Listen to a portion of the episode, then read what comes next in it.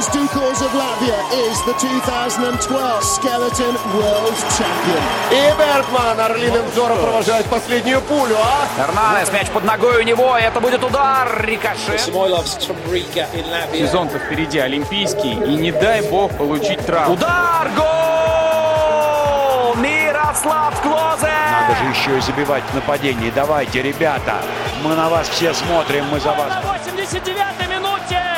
А пенальти-то такой липовенький, липовенький. Победы и рекорды, достижения спортсменов и команд, наших и зарубежных, история и секреты различных видов спорта, результаты текущих чемпионатов и интервью. Это программа «Спорт сегодня» на Латвийском радио 4.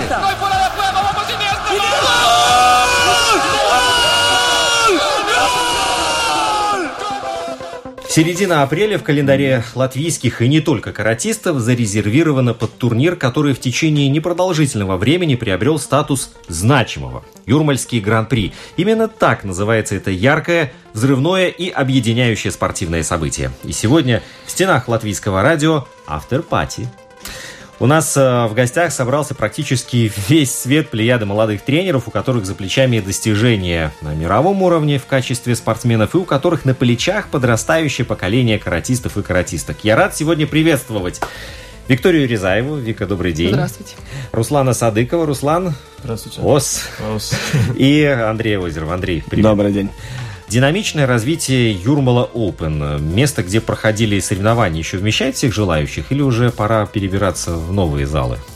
Это самый актуальный вопрос после последнего турнира. Места действительно не совсем хватает для зрителей и спортсменов для разминки, но пока что других вариантов мы не видим. Мы бы хотели развивать турнир в Юрмале, постараться, возможно, чуть-чуть сместить время так, чтобы пораньше начинать, попозже заканчивать, чтобы всем желающим было комфортно и удобно. Ребята, что вам сказали результаты турнира? Вы после соревнований прекрасно видели на цифрах, на бумаге, какие результаты у ваших подопечных. Вика, твои ребята, mm. девчата, что показали? Знаете, я довольна, потому что турнир э, высокого уровня. Я не всех туда отправляю, специально, только тех, которые вижу, которые более-менее уже на уровне выступают на таких соревнованиях. Считаю, они показали свой максимум. Руслан? Как заметила Виктория, да, на этот турнир всех спортсменов сложно поставить, потому что Андрей с самого первого года проведения Гран-при Юрмала зарекомендовал этот турнир как сильный турнир. То есть э, каждый клуб туда может выставлять только сильнейших спортсменов, а некоторые клубы ввиду этого даже и не могут выставить, э, если не имеются такие. На мой взгляд, э, конкуренция шикарная была в этот раз. Во-первых, потому что приезжали ребята не только с России и Белоруссии, как было до этого, но сейчас еще и Украина подключилась с большим составом, которые заняли первое место в общем зачете. Клуб Сенбин. За счет этой конкуренции, естественно, и нам было нелегко. Не надо далеко ехать чтобы получить э, шикарную конкуренцию внутри страны. Э, мне кажется, это идеальный вариант для наших спортсменов. Андрей, твои выводы после того, как завершилось все? Для меня самый, самая главная задача этого турнира, и я говорю это своим спортсменам, что сделать так, чтобы им выиграть было очень тяжело. В принципе, я могу сказать, что для меня как тренера это самый сложный турнир, потому что я не, не могу ничем помочь своим спортсменам, я должен э, исполнять роль организатора и вмешиваться в поединке помогать спортсменам э, не могу, то есть только там после поединка или совсем до поединка могу как-то что-то сказать, э, иначе это будет нарушением правил соревнований. По результатам, э, конечно, хотелось бы лучше, но и те медали, которые мои ребята выиграли, в принципе, это хороший результат. Действительно был высокий уровень спортсменов. А, какая спортивная школа показала лучший результат? Руслан? Украинская кто? школа. А из, из латвийских я имею в виду? Из латвийских? Ну, наверное, наша. Да, Школа Руслана Садыкова, да. И по НЛВ, и Бусидо. Бушидо, да. Бушидо. Десятки, и по НЛВ десятки по результату. Тринадцатые где-то, по-моему, остались. Так. Есть над чем работать? Есть над чем, обязательно, да. Но так как у нас клуб еще молодой, считаю, это очень неплохо. Ребята, вот вашим клубом сколько лет насчитывается? У Руслана недавно, у тебя, Вика, недавно, и у тебя, Андрей, тоже получается? В 2011 году открыл я клуб. Вот, у тебя, наверное, старейший получается из всех присутствующих здесь. Опытнейший, не старейший. Опыт, опытнейший. Плохое слово старейший. Хорошо. А как достигается вот широкая география участников? За счет чего удалось привлечь э, спортсменов с Украины, например? Вы знаете, это сложный вопрос, потому что и Руслан говорил, и многие действительно после прошлых турниров слышали, что в Юрмале хорошая конкуренция, неплохая организация, но украинцы до этого года не приезжали. В этом году э, не то чтобы один или два клуба, действительно сразу несколько клубов приехали, какие-то были объединенные команды. Я надеюсь, что это все-таки такая долгосрочная работа над турниром, над тем, что все-таки люди все общаются между собой, и какие-то положительные отзывы были. И в том числе, я думаю и уверен, что призовой фонд э, турнира за общий зачет такую достаточно хорошую роль в этом всем играет. По телевидению, когда шел репортаж о э, турнире, интервью у многих тренеров брали, и украинский тренер сказал, также отметил, помимо конкуренции сильной, он сказал также еще, что, конечно же, мы смотрим на результаты страны, на результаты спортсменов, куда нам поехать, и так сложилось, что в этом году достаточно удачно у нас все получилось, и это тоже какую-то заметочку дает. Ага, значит, у них там можно найти конкуренцию для наших спортсменов, потому что они точно так же ищут конкуренцию вне страны, они хотят куда-то вывести какую-то команду. Ну, мы глубоко надеемся, что получилось, наверное, это сделать, хотя они все равно выиграли, да, достаточно уверенно. Да, а вот за счет чего, кстати, украинские каратисты лучше оказались? Количество. Количество только? Но они большую команду привозят, да, действительно. То есть у них там масштабы клубов другие. Но у них сильные спортсмены. То есть я не могу сказать, что только из-за того, что они много людей привезли, поэтому они там всех выиграли. Нет, они сильные ребята, у них сильные тренера, у них э, заряженные спортсмены. Э, фанатизм, желание, это все присутствует. То есть э, нам есть к чему стремиться, действительно. После каждых соревнований вы наверняка же со своими подопечными, кто участвовал в них, обсуждаете, что и как было. Вот сколько времени тратите на, не знаю, ну, работу над ошибками или, может быть, на похвалу какую-то, и э, что, как, вот в каком ключе это все происходит? Мне кажется, ошибки всегда есть. После каждого соревнования что-то находишь, где-то что-то. Не знаю, я лично своими учениками всегда общаюсь после каждого соревнования, перед, всегда. Мы всегда не только физически там делаем какое-то, не знаю, изменение, но и также на словах. Они должны понимать, что они не так сделали, и я как бы с ними общаюсь. Стараемся, стараемся после соревнований, конечно, какой-то разбор полетов э, сделать э, по горячим следам, а потом в, в тренировочном процессе пытаемся исправлять эти вот все нюансы. Ну да, наверное, у каждого тренера какие-то свои методы к этому. Ну, кто-то ведет разговор, что самое популярное, да, какие-то находят ключи к конкретному спортсмену, потому что у каждого из них, ну, свои ошибки, есть какие-то общие, есть э, индивидуальный подход уже, когда более взрослые какие-то спортсмены. С кем-то надо посмотреть видео его боев, чтобы он хотя бы видел, о чем идет речь. Э, кому-то надо просто рассказать, кому-то надо подать 200 раз присесть, ну, кому что. И каждый раз эта задача может меняться, потому что ну, ошибка или повторяется, или она появляется какая-то другая, или, ну, ну то есть это, это от турнира к турниру смотрится. Кстати, видеотрансляция была, Андрей? Видеотрансляция была, и в этом году не слышал э, никаких ни хороших, ни плохих отзывов, но обычно у нас э, качественная видеотрансляция из Юрмала. Видимо, это связано с хорошим интернетом. Вы представляете три разные школы, у каждого своя школа, а, и было бы вот интересно узнать, а какое различие между вами, вот на ваш взгляд, вот чем вы друг от друга отличаетесь? Я девушка. Я девушка. Ну, наверное, то, что Вика хочет сказать, то, что у нее может быть и учеников э, из этого. Ну, судя по соревнованиям, у нее много девочек выступает. У меня, например, мало. Может быть, совпадение. Хотя вот, ну, у того же Андрея сейчас тоже девчонки в нормальном количестве. Ну, то есть у нас есть клубы, где много девочек на матче. Если это какое-то отличие, ну, девушка, парень, ну. Мне сложно сказать, в чем, в чем наше отличие, да в любом случае мы все, все разные люди и идем какой-то каждой своей дорогой, но, наверное, мы все-таки видим одинаковые цели. И хотелось бы, чтобы больше людей в латвийском карате, в спортивном э, карате видели эти цели похожими на наши, то есть спорт высоких достижений и и уже выбирали свою дорогу для того, чтобы к этой цели идти. Потому что, к сожалению, не так много людей в латвийском карате хотят этих высоких достижений.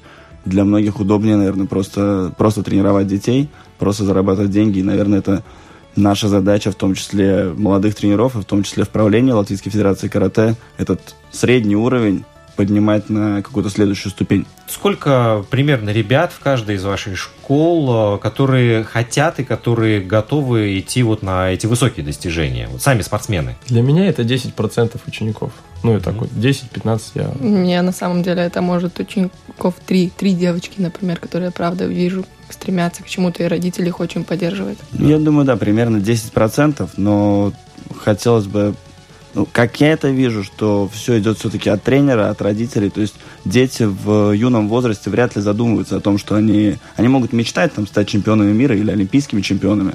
Но вот эта вот сама работа, она все-таки, наверное, идет больше от тренера, от того, какие задачи тренер ставит э, для своих спортсменов изначально, ну, или видит в перспективе. Немаловажный фактор, чтобы совпадалось несколько вещей, то есть не только желание самого спортсмена, желание, возможность родителей, тренер, естественно, со знаниями и желанием. То есть, когда все совпадает, э, тогда можно говорить о каких-то достижениях, помимо просто спортивного развития, развития физического, духовного, непосредственно вот на тренировке.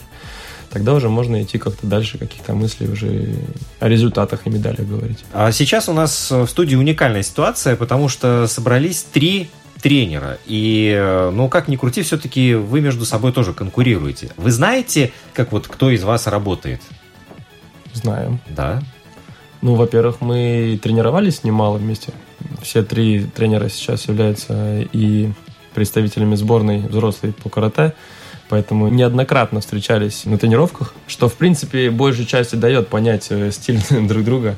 Ну, мне, наверное, так же, как Андрей, достаточно сложно с Викой быть в паре или спарринговать, потому что, ну, как она заметила, все-таки женщина, хотя она, если бьет, то бьет э, классно, и, кстати, Сил... неплохо била сейчас в Юрмале, на первое место легко набила. Есть, конечно, стиль у каждого свой. Тем не менее, выходя, если бы сегодня надо было спарринговать вот там с Андреем, с Викой или со мной, мы бы, наверное, примерно уже понимали тактику, выбранную до боя. Чтобы взрастить хорошего спортсмена, нужно все-таки чемпиона, нужно и самому быть на высоком уровне. Вот как вы самосовершенствуетесь? Тренируемся. Постоянно тренироваться надо. Я не всегда понимаю ситуацию, когда там тренер, может быть, э, сам не был чемпионом, и вдруг у него выросли чемпионы. Для меня это когда-то было непонятно, хотя я э, после одного случая, который видел в Хорватии на турнире, там тренер был, э, ну, абсолютно не похож на тренера физически, к тому же он был еще в инвалидной коляске, но команда у него была, ну, говоря на спортивном сленге, звери. Я не понимал, как. Он же не может показать. Будучи не спортсменом, может быть, даже не спортсменом высокого уровня, он отличный тренер. И практика показывает, что отличный спортсмен далеко не факт, что будет отличным тренером. То есть вот этот фактор, он очень важен на самом деле. Есть, конечно, которые могут как-то переключиться и свои знания спортивные передать потом дальше. Тут надо и образование, и голову на плечах. Уже какими методами ты обучаешь, это уже твои, твои личные, наверное. Я думаю, что в нашем случае конкретно это как раз ситуация, когда мы действительно должны сами тренироваться, и мы э, до каких-то пор еще какое-то время точно сможем что-то показывать своим спортсменам, и чтобы они могли э, визуально тоже эту информацию принимать. Но, действительно, как сказал Руслан, практика показывает, что, наверное, все-таки это не обязательно быть, э, быть хорошим спортсменом, чтобы быть хорошим тренером. И не всегда это получается. Бывает часто такое, что абсолютно не выдающиеся спортсмены становятся хорошими тренерами. Э, может быть, у них по каким-то причинам э, в молодости не было возможности выступать или добиваться высоких результатов. При этом они становятся хорошими тренерами. Но постоянное обучение, развитие, посещение семинаров – Э, для нас это Даже тоже... выступление на соревнованиях, ну, свое личное, тоже дает опыт, наверное. Мне, мне, не, все... мне нельзя выступать в Юрмале на соревнованиях. Но вы Юрмале нельзя. В Юрмале, да, но есть куча но других выступает много где все время. Вика, я так понял, ты играющий тренер. Да, да. Да, да, да. Ну вот сколько у тебя времени уходит не на то, чтобы тренировать, а на то, чтобы тренироваться в день? Ну, на самом деле у меня это только утро. Это то время, когда я могу лично тренироваться, а все остальные вечера — это тренировки с детьми. Поэтому я и вот использую каждый день. Утро — это мое личное время, которое я выделяю для себя. Все, а вечер это полностью для детей. Просто э, так я говорят, думаю, что с детьми не тянешь нагрузку. Так, а вот теперь сравним. Кто во сколько встает утром? Семь. Семь. тридцать. Восемь. В семь я уже точно уже давно проснулся иногда, встал. Иногда, да. Иногда раньше, иногда раньше. Бывает, бывает, что я приезжаю на работу пораньше, чтобы сделать какие-то дела спокойненько. Ребят, какие вы ставите перед собой цели на ближайшие, хорошо, лет пять? Лет пять. Да. Я думал, вы зададите на ближайший год, Хотелось бы сказать, чемпионат мира на носу. Ну хорошо, вот чемпионат мира это будет вот отправная точка в нашем календаре. Ну, ближайшее такое сильное мероприятие, не считая, например, юношеских лиг, которые являются этапами подготовки для кадетов, юниоров и У-21 спортсменов на чемпионат мира, который состоится в октябре 2019 года в Сантьяго, Чили. Небольшое количество спортсменов сможет туда поехать, то есть, может быть, даже кто-то не сможет, но и Латвийская Федерация карате, и, и, и все инстанции будут делать все возможное, чтобы отправить максимально большое количество сильных спортсменов, достойных, которые готовы будут биться за медали на чемпионате мира и отстаивать э, гордость страны. Э, если говорить про ближайшие пять лет, а, кстати, летом еще европейские игры, куда мы поздравляем, кстати, Калвиса, который попал на европейские игры. Минск он, поедет, да, он да. будет в Минске выступать. Это тоже гигантское мероприятие э, в жизни карате, в жизни спорта. В 2020 году Олимпиада, куда мы будем продолжать пытаться попасть. У нас будет еще квалификационный турнир у всех взрослых э, спортсменов, и каждый сможет оказаться среди участников Олимпийских игр. Ну, а если в общем, наверное, говорить о тренерстве, ну, наверное, воспитывать все больше и больше учеников, которые бы шли к своему максимуму, как заметил Андрей. У каждого он свой. И наша задача не будет меняться. Наша задача остаются все теми же самыми. Развивать карате в Латвии, показывать себя на мировой арене и давать детям здоровье, делать их хорошими людьми, помогать родителям воспитывать. И к этому добавить еще можно, наверное, это задача нас как тренеров и также федерации. Э, Очень хочется, чтобы это поколение сильных спортсменов э, подольше задержалось в спорте, чтобы они не разбежались после 18 лет, после окончания школы, потому что это все-таки такая достаточно, достаточно больной вопрос для, для спорта в целом и для карате в частности, что молодежь, дети, кто-то не видя перспективы финансовой, кто-то не видя перспективы спортивной, достаточно рано заканчивают. И Хотелось бы как-то вот этих сильных ребят э, в течение ближайших пяти лет удержать в спорте и постараться дать им понять, что можно совмещать спорт с работой, с учебой, что можно добиваться результатов и после лет 20. Полностью поддерживаю и присоединяюсь ко всем словам. Развиваться, расти.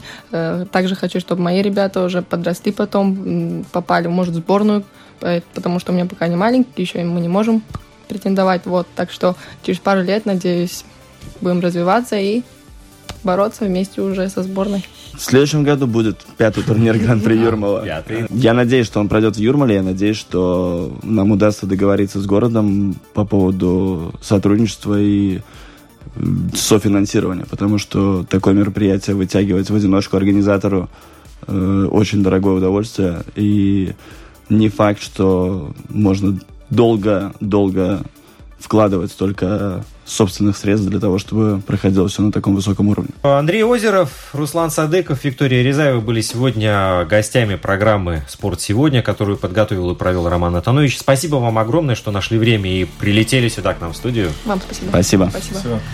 Твиттер, Инстаграм, at lr4sport. Там будет и фотография всех наших сегодняшних участников программы. А, lr4.lv домашняя страница. Там э, архив наших записей и прямой эфир в интернете. Ну и хорошего настроения. И, друзья, болейте только спортом. Счастливо.